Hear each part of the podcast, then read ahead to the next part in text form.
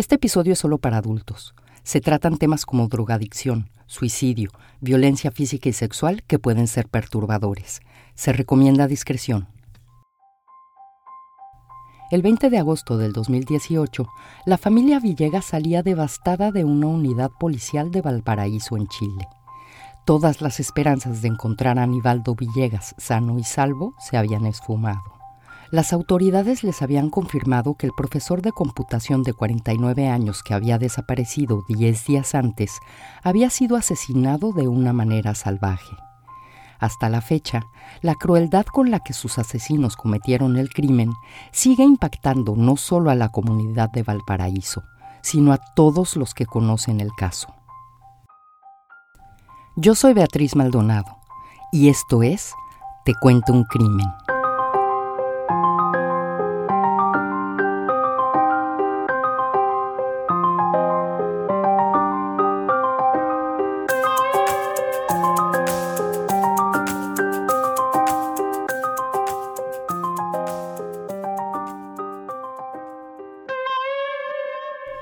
Eran aproximadamente las 7 de la noche del viernes 10 de agosto del 2018 cuando llamaron a la puerta de la casa de Edson Villegas en el sector de Achupayas en Viña del Mar.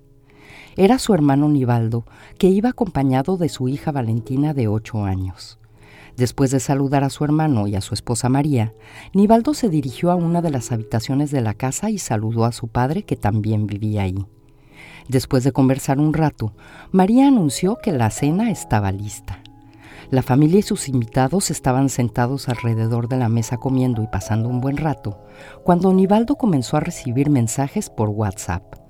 Después de responderlos, les pidió a Edson y a María cuidar de su hija por algunas horas. Tenía que asistir a una reunión en Quilpué, una comunidad cercana. Edson y su esposa aceptaron aunque les pareció un poco raro que Nivaldo se los pidiera ese mismo día. Generalmente lo hacía con varios días de anticipación. Nivaldo dijo que regresaría alrededor de las 3 de la mañana y más tarde llevaría a Valentina a su clase de gimnasia rítmica. Salió de la casa de su hermano pasadas las 9 de la noche. Al día siguiente Edson se levantó a las 7 de la mañana. Mientras se arreglaba para ir a hacer el trámite de revisión de uno de sus autos, escuchó ruidos que venían de otra habitación. Caminó hasta donde provenía el ruido. Era Valentina que veía un programa de televisión. Su sobrina le dijo que había despertado a las 3 de la mañana esperando ver a su padre a su lado, pero no estaba ahí. Le dijo que se había vuelto a quedar dormida despertando de nuevo una hora más tarde y que desde ese entonces había estado despierta esperando a su padre que hasta ese momento no había llegado. Edson le dijo a su sobrina que no se preocupara, que seguramente su padre no tardaría en pasar por ella. Pensando que su hermano llegaría por su hija en cualquier momento, Edson salió de su casa y continuó con las actividades que tenía planeadas para ese día. Tres horas más tarde, a las 10 de la mañana, María lo llamaba diciéndole que Nivaldo todavía no había llegado a recoger a su hija, que le había enviado mensajes de texto y le había llamado a su celular, pero que no había recibido ninguna respuesta. Edson trató de contactar a su hermano, pero sus llamadas y mensajes de texto tampoco fueron respondidos. Para el mediodía, varios familiares ya se habían reunido en la casa de Edson, preocupados por no saber nada de Nivaldo, que siempre había sido un padre responsable, que nunca dejaría a ninguno de sus hijos bajo el cuidado de algún familiar más tiempo del que habían acordado, y mucho menos sin avisarle a nadie. Mientras Valentina le escribía una carta a su padre diciéndole que no iría a ninguna fiesta durante dos semanas y que le confiscaría su celular por un día como castigo por no haber llegado a tiempo para recogerla, Edson se alistaba para salir a buscar a su hermano.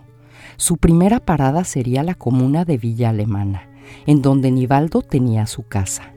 Llegó ahí aproximadamente a la una de la tarde. Sintió alivio al ver el auto de su hermano estacionado en el mismo lugar en donde solía dejarlo, y la puerta de entrada de la casa cerrada con una cadena, pero con el candado abierto, como Nivaldo solía dejarla. Todo parecía estar en orden. Edson llamó a la puerta varias veces, cada vez con más insistencia, pero nadie le abrió. Tal vez su hermano había tenido alguna clase de emergencia médica y podría estar inconsciente dentro de la casa, así que decidió entrar por una ventana que no tenía seguro puesto. Todo estaba limpio y ordenado. Lo único que le llamó la atención fue un vaso roto en el primer piso de la casa. Edson subió al segundo piso y fue hasta la recámara de Nivaldo. Ahí, en el closet, se encontró con la chamarra que Nivaldo llevaba puesta la noche anterior, las llaves de su auto en uno de los bolsillos. Parecía como si Nivaldo hubiera salido de la casa por unos minutos y en cualquier momento regresaría, pero no lo hizo. Después habló con varios vecinos del lugar que le dijeron que la noche anterior los perros del lugar habían ladrado más de lo habitual y que alrededor de las once y media de la noche se había escuchado un ruido muy fuerte que tal vez había provenido de la casa de Nivaldo. La siguiente parada de Edson fue en la comisaría de Villa Alemana, en donde reportó a su hermano Nivaldo Mauricio Villegas Gutiérrez como desaparecido. Después se dirigió a la población Gumercindo en donde estaba viviendo Joana Hernández Vicuña, la esposa de Nivaldo que estaba separada de él y que tenían cese de convivencia desde marzo de ese año. Edson le avisó a Joana lo que estaba pasando y le dijo que no le entregaría a Valentina hasta que su hermano apareciera. Un juez le había otorgado la custodia de Valentina a Nivaldo hasta que se tomara una resolución definitiva. Joana se mostró sumamente preocupada por la desaparición de su esposo, pero Edson presentía que no era sincera. Sus presentimientos aumentaron cuando por la noche uno de sus sobrinos que estaba en la casa de Nivaldo se comunicó con él para decirle que Joana había llegado a la casa. Edson y otros familiares fueron de inmediato hasta el lugar. Le dijeron a la mujer que ahí no era bienvenida pero ella muy nerviosa les contestó que Nivaldo era su marido. Después rompió en llanto. Desconfiando de Joana, uno de los familiares de Nivaldo sacó su celular y la comenzó a grabar. Entre sollozos, Joana le dijo a Edson que por favor en cuanto supiera algo de su esposo le avisara. Dijo que ella y Nivaldo seguían siendo pareja, que hacían vida matrimonial, pero que lo habían callado porque no querían que nadie supiera. Después, una de las hermanas de Nivaldo le dijo que si era cierto que llevaban vida matrimonial, ¿cómo era posible que no supiera en dónde estaba? Joana le contestó que su esposo le había llamado el día anterior para decirle que iba a salir. Para el domingo 12 de agosto, la familia de Nivaldo ya había organizado equipos de búsqueda en los que participaban amigos, alumnos, profesores y gente que se había enterado de la desaparición del profesor por redes sociales. Buscaron por calles, terrenos baldíos y vertederos de basura. Todos los días se sumaban más personas a la búsqueda, pero entre ellas no estaba Joana Hernández y las sospechas de la familia Villegas de que la esposa de Nivaldo tenía algo que ver con su desaparición crecían cada vez más. Durante los siguientes días, la fotografía del profesor Nivaldo aparecía en todos los noticieros locales, pero ni su familia ni las autoridades tenían pistas de su paradero. Por la mañana del miércoles 15 de agosto, cinco días después de la desaparición de Nivaldo Villegas, Edson recibió una llamada de Joana Hernández, diciéndole que el automóvil de Nivaldo ya no estaba estacionado frente a la casa y quería saber en dónde estaba. Edson le respondió que estaba en la casa de otro familiar bajo resguardo. Parecía que Joana estaba muy preocupada por los bienes de su marido por lo que no estaba preocupada era por su hija, por la que no preguntó ni una sola vez desde la desaparición de su esposo. Ese mismo día por la tarde, la Servinave 30, una lancha turística con 50 personas a bordo, hacía su recorrido habitual por la bahía de Valparaíso frente al muelle Prat. Una de las personas que iba a bordo vio algo que flotaba en el mar. Esta es parte de la grabación original de uno de los turistas que iban a bordo. ¿Qué? Es un pedazo de un cuerpo humano, mira. A las 6.40 de la tarde, el subcomisario Alejandro Alarcón de la Brigada de Homicidios de la Policía de Investigaciones de Chile recibió la llamada por parte de la Fiscalía avisándole del descubrimiento. Alarcón llegó al lugar a las 7.40. Iba con un equipo multidisciplinario que establecería las circunstancias del hallazgo. Ahí se encontraron con el torso de un hombre. Las piernas, brazos y cabeza habían sido amputados. Los cortes parecían haber sido hechos con alguna herramienta contusa y dentada y otra de filo agudo. El torso fue llevado al Servicio Médico Legal de Valparaíso, mientras que Alarcón ordenó un rastreo subacuático con apoyos de tácticos en las inmediaciones del lugar del hallazgo y otro en el muelle Prat, pero no se encontró nada más.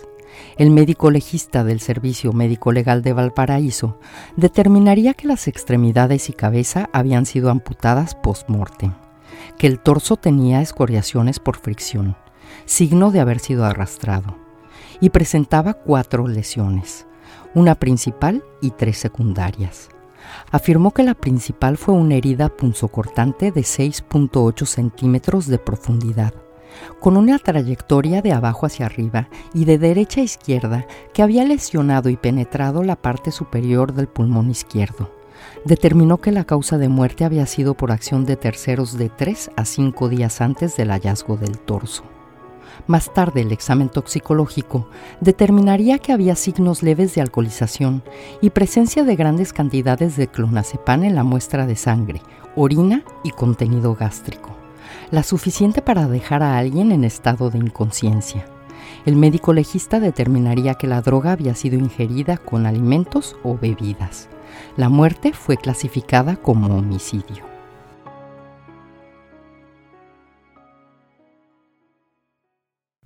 Sabiendo que la persona había sido asesinada de tres a cinco días antes del hallazgo de su torso, la Brigada de Homicidios se enfocó en denuncias por presunta desgracia cercanas al lugar del encuentro.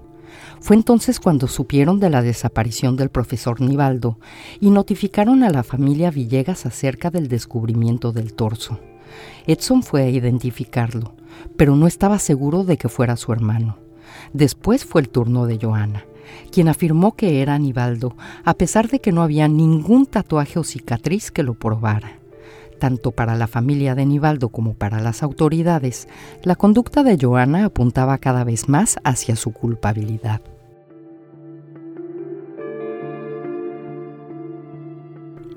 Nivaldo y Joana se habían conocido en el 2009. En ese entonces, Nivaldo, de 41 años, había terminado una relación de la cual tenía un hijo, y era profesor de computación en una escuela para adultos. Joana, de 23 años, era su alumna. Ella venía de una familia de bajos recursos. Sus padres se habían divorciado cuando era niña y había vivido con su abuela hasta los 13 años, cuando ella y su hermano menor habían regresado a vivir a casa de su madre, a quien ayudaban a cuidar autos y a poner monedas en los parquímetros para poderse mantener. A los 15 años, Joana se había casado con un hombre con el que tuvo dos hijos. Para cuando había conocido a Aníbaldo, su relación ya había terminado y estaba terminando los estudios de cuarto medio, que es el equivalente al último año de bachillerato. La infancia de Nivaldo había sido completamente diferente a la de Joana. No había crecido con lujos, pero nunca le faltó ni techo ni comida. Él era el menor de diez hermanos, cinco hombres y cinco mujeres.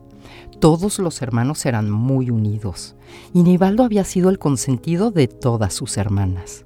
Desde niño había sido una persona muy sociable y muy querida por todos los que lo conocían. Era deportista y le gustaba mucho la música. Al pasar el tiempo se había convertido en profesor y era muy querido tanto por sus alumnos como por los profesores que lo conocían. Nivaldo y Joana comenzaron a tener una relación formal en febrero del 2010 y comenzaron a vivir juntos. Nivaldo trataba a los hijos de Joana como si fueran suyos. A finales de ese año, el 9 de diciembre, la pareja tuvo a su primera y única hija en común, Valentina. Después de casi cuatro años, a finales del 2013, Nivaldo por fin había terminado su casa, a la que se mudó con Joana y sus hijos. Un año después, el 15 de noviembre del 2014, Joana y Nivaldo se casaron. Después de su matrimonio, Joana, apoyada por Nivaldo, comenzó a estudiar la carrera de técnico en enfermería. Y fue en septiembre del 2017 que durante sus prácticas de enfermería conoció a Francisco Silva Ales, un hombre con su misma profesión y que también estaba casado y tenía hijos. Joana y Francisco comenzaron a pasar cada vez más tiempo juntos y dos meses después de haberse conocido comenzaron a tener una relación. La relación entre Nivaldo y Joana, que ya de por sí era problemática por los arranques de ira de Joana, se volvió todavía más distante. A finales de noviembre, Joana le confesó su infidelidad a Nivaldo, que por el bien de su hija decidió seguir con la relación. Aunque a partir de ese momento comenzaron a tener vidas separadas y a dormir en habitaciones diferentes. Para finales de ese año, Nivaldo también había comenzado una relación con otra mujer. Joana constantemente trataba de convencer a Nivaldo que vendiera su casa y le diera el 50% de las ganancias de la venta. Pero Nivaldo había adquirido el terreno y construido la casa con sus propias manos antes de casarse con Joana, y no estaba dispuesto a regalarle el producto de tanto esfuerzo. En febrero del 2018, Joana trató de reconciliarse con Nivaldo, pero él se negó y le dijo que comenzaría con los trámites de pensión alimenticia y custodia de Valentina. La respuesta de Joana fue tomar una sobredosis de clonazepam y rasgarse las venas. Fue su hijo mayor quien la encontró en el baño de la casa de Nivaldo. La mujer fue internada en el hospital Peñablanca por una semana. Al ser dada de alta se mudó a la casa de su madre fue cuando Nivaldo levantó una denuncia por abandono de hogar y el tribunal de la familia le otorgó la custodia temporal de Valentina. Menos de cinco meses después, Nivaldo había desaparecido.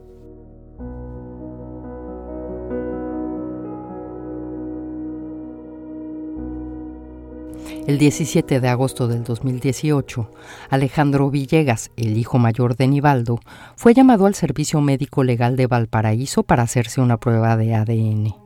Esa misma noche, Joana Hernández y Francisco Silva fueron llamados a la Fiscalía para ir a declarar.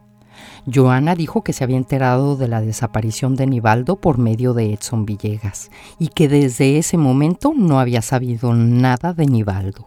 Dijo que la última vez que lo había visto había sido el 9 de agosto entre las nueve y media y 10 de la noche, cuando había ido a recoger a Valentina después de una visita que había tenido con ella. Por su parte, Francisco confirmó que tenía una relación sentimental con Joana desde noviembre del 2017 y que había sido entonces que había conocido a Aníbaldo, pero que no había vuelto a tener contacto con él. La Fiscalía pidió a un juez de garantías una orden para acceder a mensajes, llamadas y fotografías de todos los celulares de los involucrados en el caso. Pero al final del día, la Brigada de Investigaciones no tenía pruebas contundentes de que el torso que habían encontrado dos días antes era el de Nivaldo Villegas, y aunque lo sospechaban, tampoco tenían pruebas de que Joana y Francisco tenían algo que ver con su desaparición. Pero eso cambiaría el 20 de agosto, cuando el subcomisario Alarcón recibió una llamada de la Fiscalía informándole que los resultados de las pruebas de ADN hechas a Alejandro Villegas, el hijo del profesor, comprobaban que el torso pertenecía a Aníbaldo Villegas. Al mediodía, la familia Villegas entraba a una unidad policial de Valparaíso, en Chile. Ahí los esperaban el subcomisario de la Brigada de Homicidios de la Policía de Investigación de Chile y representantes del Ministerio Público. Les informaban que estaba confirmado. Nivaldo Villegas Gutiérrez había sido asesinado. La búsqueda del profesor había terminado. Ese mismo día, un hombre se presentaba en la comisaría de Valparaíso diciendo que la madrugada del 11 de agosto del 2018, él y un amigo habían ido a pescar a Laguna Verde en la playa Las Docas, pero que en el trayecto habían perdido la señal del celular y por lo tanto del GPS que habían estado perdidos alrededor de hora y media en el mismo sector de Laguna Verde, hasta que unas personas les habían dado indicaciones para llegar a la playa. Afirmó que era un camino muy dificultoso y oscuro, que llegaron a la cima del cerro en donde deberían de bajar hasta la playa y que desde ahí vieron una fogata de aproximadamente 3 metros de altura. Cuando bajaron, vieron un vehículo de color azul eléctrico marca Chevrolet que estaba al lado de la fogata. En el vehículo, en el asiento del copiloto y con la puerta abierta, estaba sentada una mujer. Alimentando el fuego, un hombre alto de contextura gruesa. Dijo que éste trabajaba el fuego posicionando con mucha energía lo que quemaba con la intención de que todo se consumiera. Su amigo fue a hablar con el sujeto y le preguntó sobre las posibilidades de pesca en el lugar. Afirmó que el hombre le dijo a su amigo que el lugar no era adecuado, que fueran a un lugar más rocoso. Señaló que la fogata era demasiado grande como para ser usada únicamente como calefacción. El día era muy frío. Dijo que él y su amigo prepararon las cañas de pesca, mientras el sujeto se mantenía con una actitud rara y les daba la espalda. Señaló que la mujer bajó del automóvil y besó al sujeto. Ellos se fueron a otro lugar y regresaron alrededor de las 7 de la mañana. La pareja ya no estaba. Fue cuando se acercaron a la fogata y dentro de ella vieron un cuchillo con mango metálico como los que usan los carniceros. Lo movieron con el pie. Les llamó la atención que hubiera sido quemado. Al lado de la fogata vieron recipientes con restos de sushi. Los dos amigos se tomaron fotografías en el lugar y también tomaron fotografías de la fogata que el hombre entregó a la policía. A partir de ese momento, la Policía de Investigaciones comenzó a entrevistar al círculo cercano de Nivaldo Villegas y a las declaraciones previas de testigos.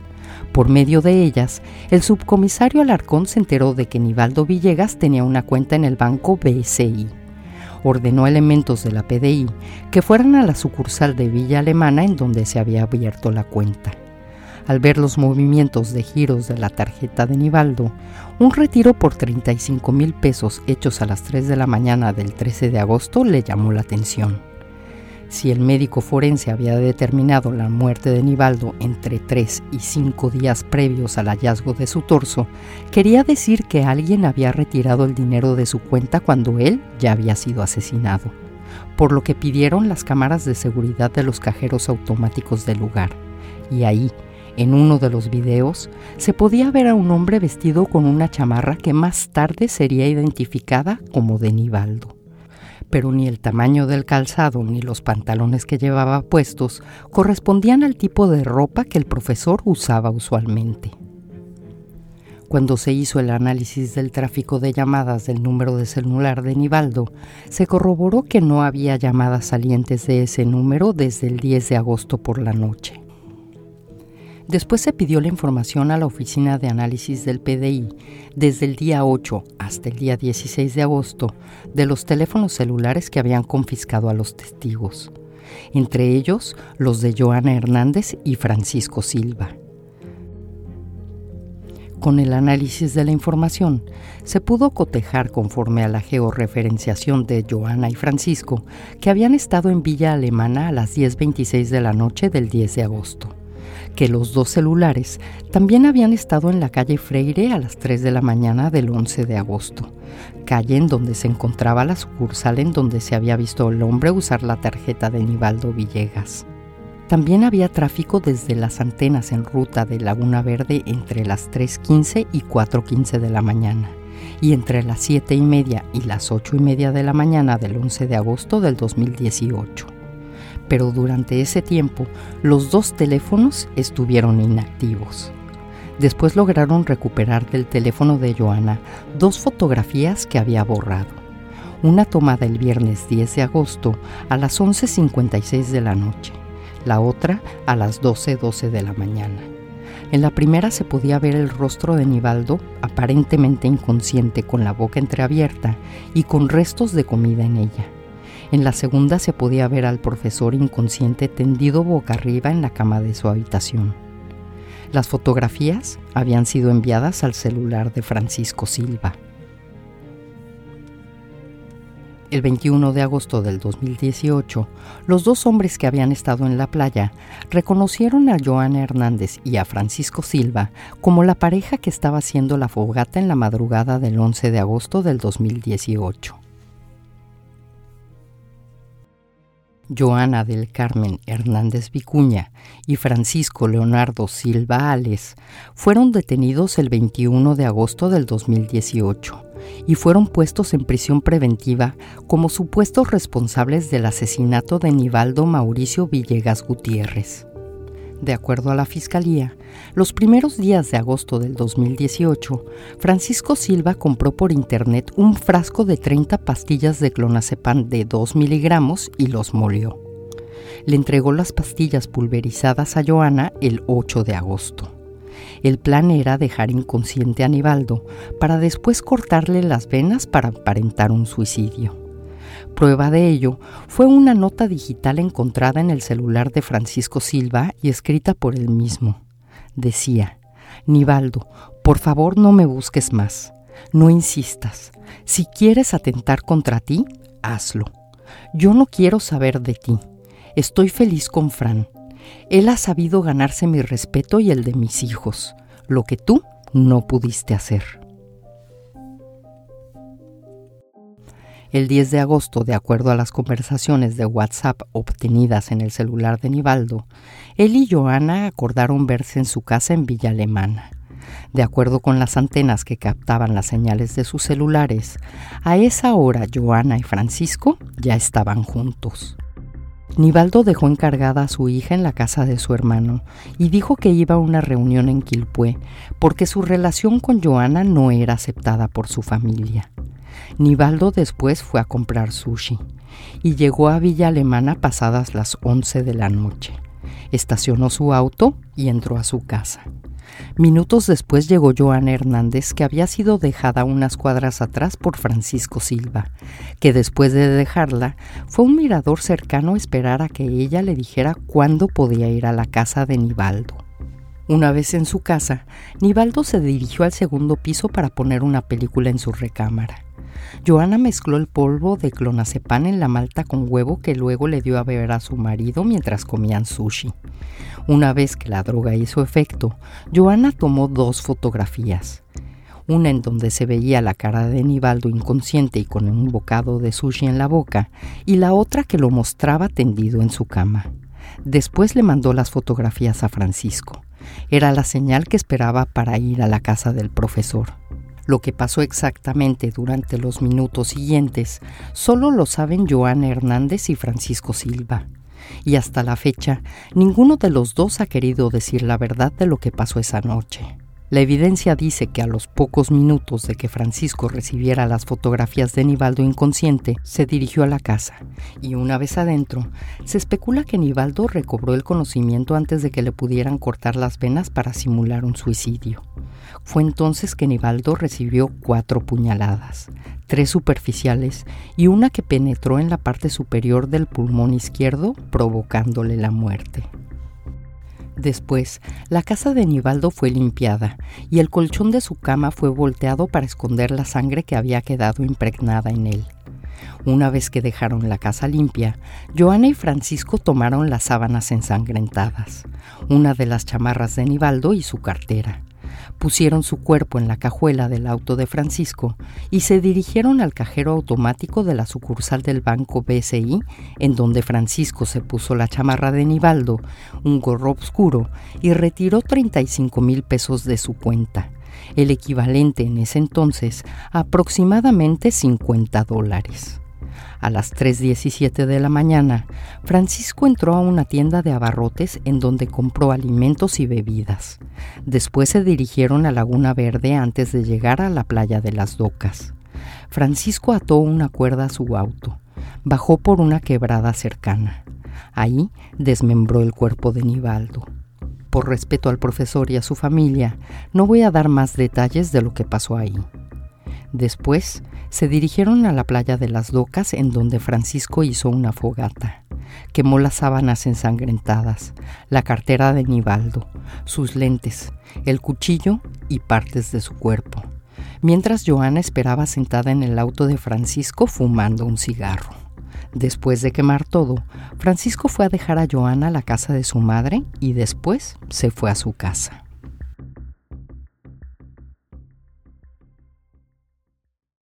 Durante el juicio oral que comenzó el 15 de abril del 2019, tanto Joana Hernández como Francisco Silva aceptaron haber tomado parte en el asesinato de Nivaldo Villegas, pero se echaban la culpa el uno al otro.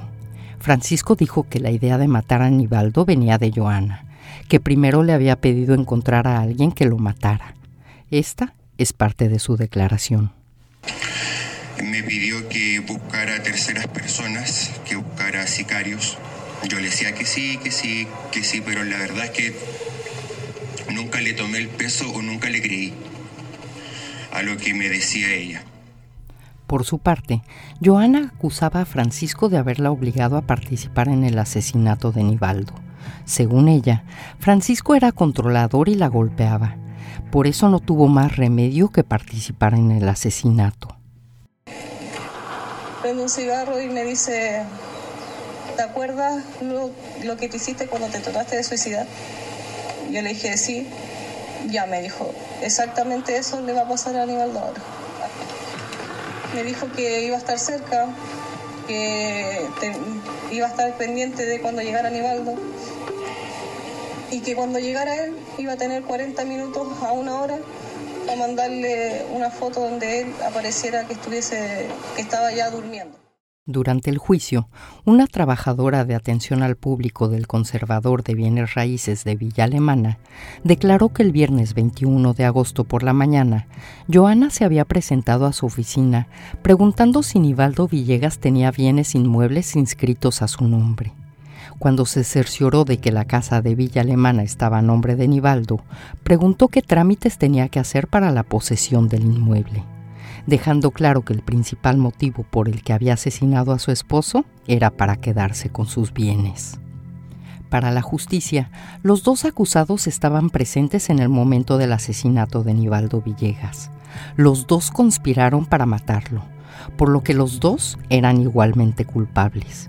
No importaba quién había dado la puñalada que lo mató o quién había sido quien había desmembrado su cuerpo.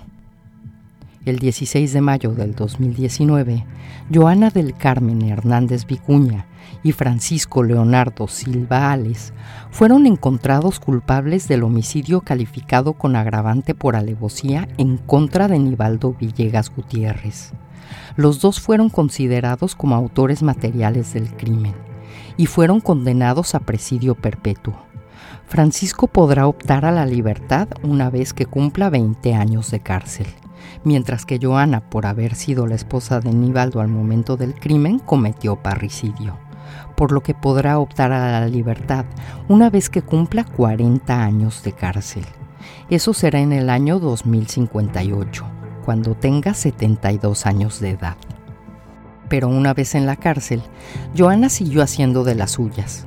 En el 2021, el hijo mayor de Nivaldo, al intentar obtener ayuda económica del gobierno, se dio cuenta de que Joana había hecho el papeleo desde el interior de la cárcel para recibir ella misma esa ayuda se supo que había cobrado un poco más de un millón de pesos por los bonos del ingreso familiar de emergencia, que era un beneficio para Valentina y el hijo mayor de Nivaldo entregado por el Estado. La familia de Nivaldo solicitó a la municipalidad de Valparaíso que se auditara y averiguara las razones del por qué la asesina de Nivaldo Villegas aparecía como la beneficiaria de esa ayuda y que se realizara una compensación a Valentina y a su hermano. Actualmente, Joana cumple su condena en el Centro Penitenciario Femenino de Santiago, mientras que Francisco Silva está recluido en la Unidad Especial de Alta Seguridad de la cárcel de Valparaíso. Valentina, la hija de Joana y Nivaldo, vive con Edson y su esposa María, que tienen la custodia desde el 11 de octubre del 2018.